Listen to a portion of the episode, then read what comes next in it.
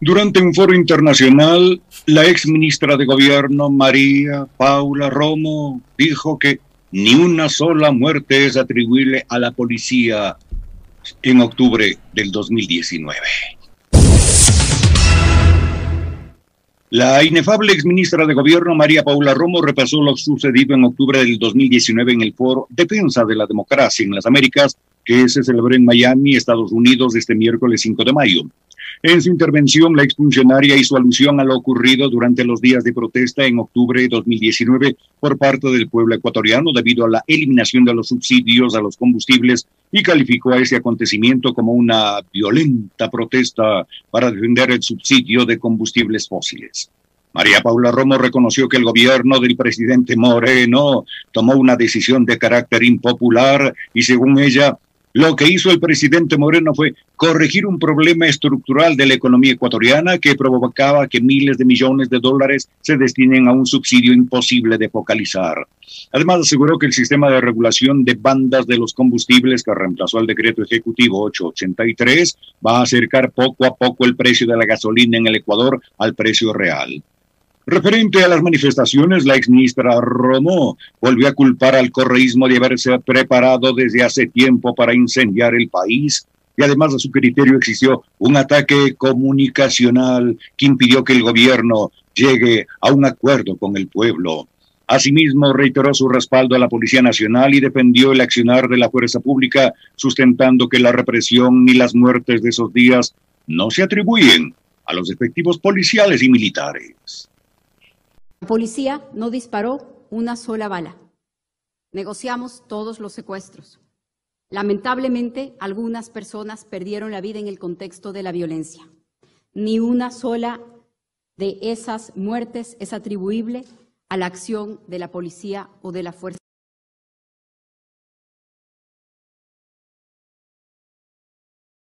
Sin embargo, en su discurso, María Paula Romo no hizo referencia a las 249 vulneraciones de los derechos humanos por parte de agentes estatales que constan con pruebas y testimonios en el informe de la Comisión para la Verdad y la Justicia de la Defensoría del Pueblo. La señora Romo tampoco habló sobre los seis fallecidos, seis fallecidos bajo la modalidad de ejecución extrajudicial debido a que el sujeto activo del delito sería un agente estatal, ni de las y los 14 ciudadanos que perdieron uno de sus ojos a causa de ataques por parte de elementos de la fuerza pública, entre otros puntos que constan en el informe de la comisión en relación al paro de octubre del 2019. Y sobre este tema, en el segmento Pichincha opina, comenta Alexis Moncayo. Siete de la mañana con 12 minutos. A ver, a esta hora con absoluta certeza, María Paula Romo representa uno de los fraudes más grandes de la historia de la política de este país. Obviamente junto a su presidente, Lenny Moreno. Hay que recordar que ella fue una funcionaria puesta de dedo por Moreno. Pero es un fraude. ¿Saben por qué? Porque cuando aparece en política María Paula Romo, junto al resto de los estos jóvenes irreverentes universitarios, los ruptura de los 25 le plantean al país cuestionarse sobre quién jodió al país. Bueno, de esos chicos irreverentes, eh, medio hiposos, más bien yupis, ya no queda nada, porque ellos cuestionaban al sistema político, al sistema económico, ellos cuestionaban al statu quo, eran defensores de los derechos humanos, y en el caso de María Paula Romo se decía hasta feminista de izquierda, de la verdadera izquierda. Bueno, una feminista de izquierda que va a un foro de la derecha en Miami, auspiciado por Guillermo Lustó, un exfuncionario de la dictadura argentina de Videla, de la dictadura militar, yo no sé pues qué de izquierda puede ser. Y tampoco sé qué de feminista le puede quedar a María Paula Romo cuando justificó, con este mismo periodista, justificó los insultos y las vulgaridades y los ataques misóginos y machistas de Abdalá Bucaram en contra de Gabriela Rivadeneira y de Marcela Guiñaga. ella justificó esas declaraciones en que Aguiñaga y Rivadeneira son figuras públicas. Y como son figuras públicas y se dedican a la política, tienen que soportar que cualquier patán con boca de alcantarilla les diga tales y cuales. Yo a usted, María Paula Romo, no le voy a juzgar por su figura física, ni la que tenía antes ni la que tiene ahora. Le voy a juzgar por sus ejecutorias en la política, por las incoherencias y por ser, insisto una vez más, en uno de los o haberse convertido en uno de los más grandes fraudes de la política, feminista de izquierda, hablando de democracia, funcionaria puesta a dedo, cuya única elección la ganó cobijada por el correísmo, porque cuando corrió sola, no ganó, es más bien, que, creo que quedó entre los últimos lugares. Pero como tiene también, me parece que la memoria frágil, hay que, hay que recordarles a estos personajes de dónde salieron, quiénes eran, cómo pensaban, feminista, de izquierda, de la verdadera izquierda, conversando con Carlos Alberto Montaner, con, con Almagro.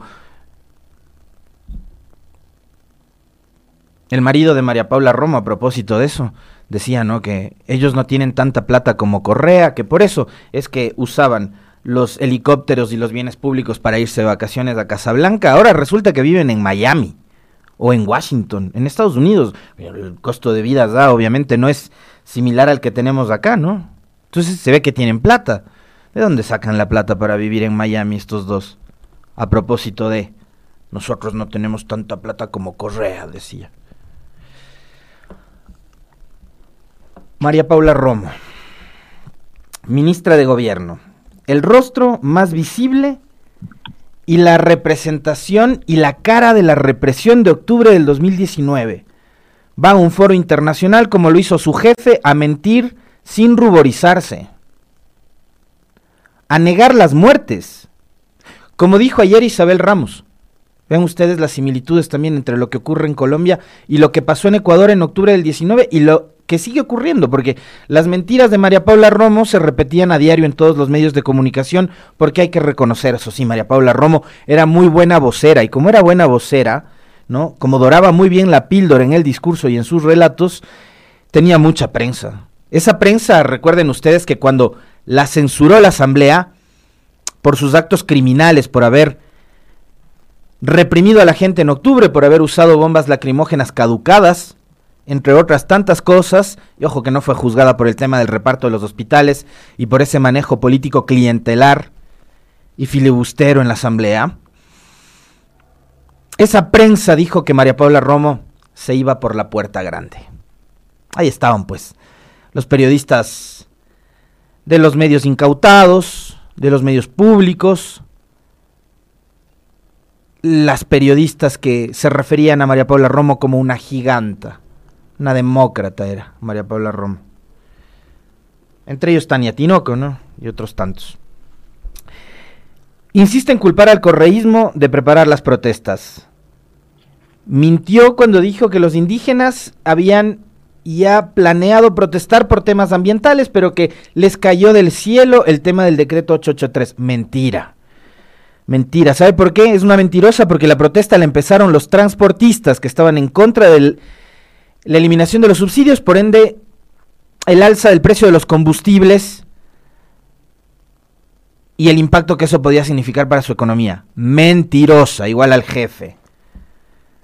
Culpó al correísmo, como también culparon al correísmo de haber quemado el edificio de la Contraloría sin prueba alguna. Ya salió alguien a decir que ese edificio se quemó desde adentro. ¿Quién es ese alguien? La nueva Contralora. ¿Qué ha dicho de eso la fiscal Salazar? Repana de Moreno y repana de Romo. Nada. Mutis por el foro. Ninguna muerte fue culpa de la policía. Insisto una vez más y repito, a veces me desvío del tema, Isabel Ramos lo dijo. En Colombia los medios de comunicación, que también son panas del gobierno, dicen que hay fallecidos, ¿no? Los fallecieron. Como que fallece cualquier persona, muerte natural. Acá en Ecuador también parecería que los, los fallecidos, más bien los asesinados en octubre, eh, cayeron por las circunstancias, ¿no? Marco Otto decidió botarse del puente en San Roque. Qué cínicos, qué, qué miserables, qué canallas, qué inhumanos son. El informe de la Comisión para la Verdad y la Justicia, elaborado por Sibel Martínez, por Juan Carlos Solines y por el doctor Zabalaegas, dice que por lo menos hay seis asesinatos, seis ejecuciones extrajudiciales. De eso no dijo ni media palabra María Paula Romo en este foro para la democracia, allá en Miami. La policía no disparó ni una sola bala, negociamos los secuestros. Hablo de las famosas fake news. ¿Cuáles fake news? Las que provocaban ustedes a través de los medios públicos, María Paula Romo.